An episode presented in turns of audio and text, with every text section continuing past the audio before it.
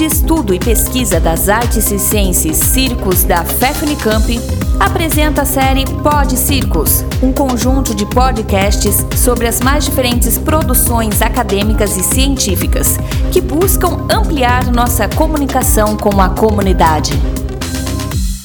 Ei, gente, eu sou Maria Clara Lemos dos Santos, sou professora no Teatro Universitário da UFMG, que é um curso técnico em teatro, e que lá tem a disciplina de circo, técnica circense 1 e 2, desde 1992, quando o nosso currículo foi reconhecido pelo MEC como um currículo oficial para, na época, o curso de formação de ator.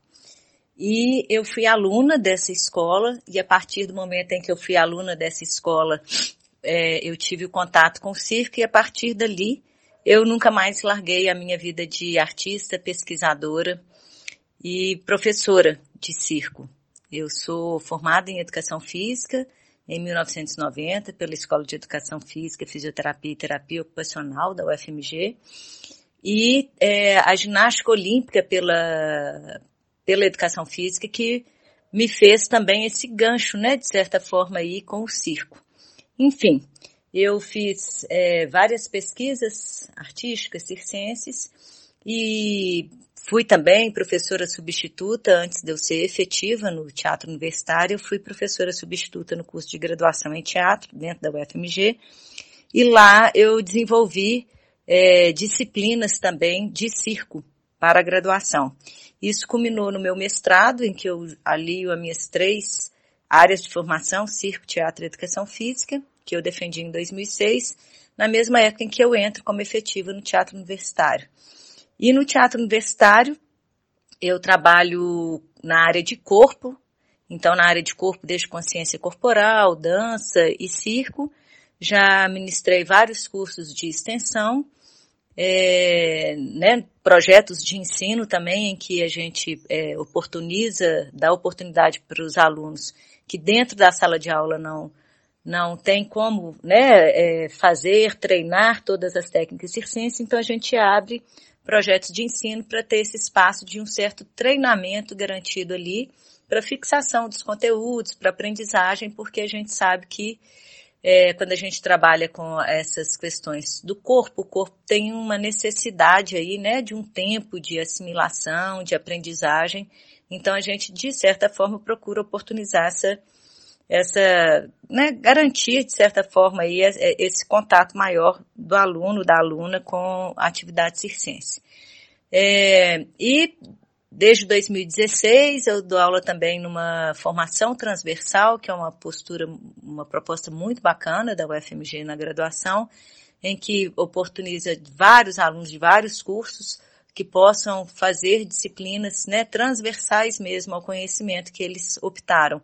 Então eu, eu leciono várias oficinas, né, disciplinas de circo, com vários nomes, de sensibilidade corporal, e isso antes da pandemia, né? Agora na pandemia a gente oferece tudo online, e no teatro universitário, além das disciplinas, né, que culminam várias vezes em resultados artísticos, em apresentações, tem também a pesquisa, que eu venho desenvolvendo pesquisa de iniciação científica, tanto para o ensino médio quanto para a graduação, e iniciação científica voluntária também. A gente já teve o um mapeamento das escolas de circo brasileira, né, as escolas livres. É um trabalho que ele é, pode vir também a complementar ali o trabalho da Lua, que vocês já devem ter ouvido aqui no, nos podcasts do Circos. É, ele também, além do mapeamento das, dessas escolas, né, que a gente conseguiu fazer é, de forma online, 100% online, que foi durante a pandemia, é, não tivemos resposta, fizemos um mapeamento, mas não tivemos a confirmação do mapeamento por falta de retorno mesmo dessas escolas, né, via e-mail ou via formulários.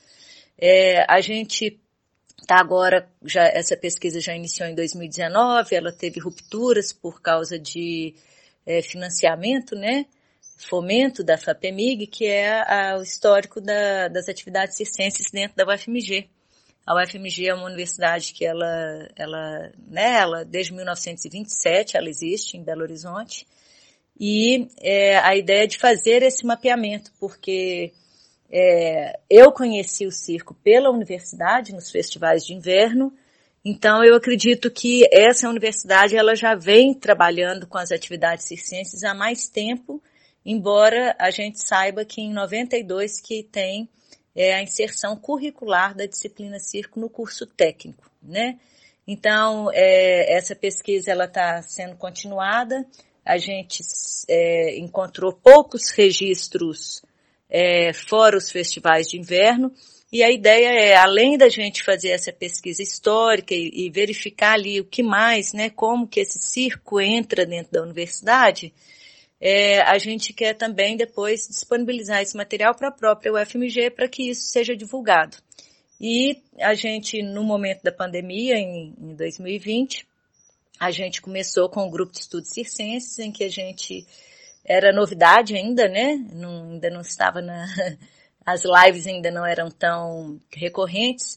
Então a gente fez um, um, grupo de estudos pelo Zoom em que a gente chamava várias pessoas, curiosos, artistas, donos de, de escolas, professores, para falar sobre esse circo. Na época da pandemia desenvolvemos para mais outros eixos. Fizemos durante o ano de maio até dezembro de 2020 e resultou nesse ano no Instagram que está sendo lançado agora que chama Es Tudo Circo que é uma brincadeira que se você juntar as palavras, né, vira estudo circo, é, o tu, né, é TU, Teatro Universitário, ele é em, em caixa alta, e o estudo circo também para dar essa questão de que não é só uma coisa aqui no Brasil, que a gente também vai um pouco aí com essa questão da América Latina, ou seja, que a gente quer é, transpassar, trespassar, né, ultrapassar as, as fronteiras aí, que é o que o circo faz.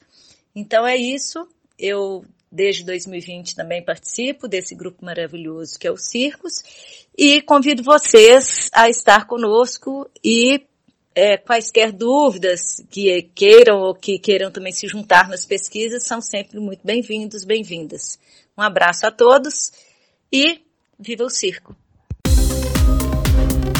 Muito obrigado pela atenção. Continue acompanhando nossos podcasts e outras publicações no Facebook, Instagram, no canal do YouTube, na web oficial Circos Unicamp, pesquisando o ensino do circo.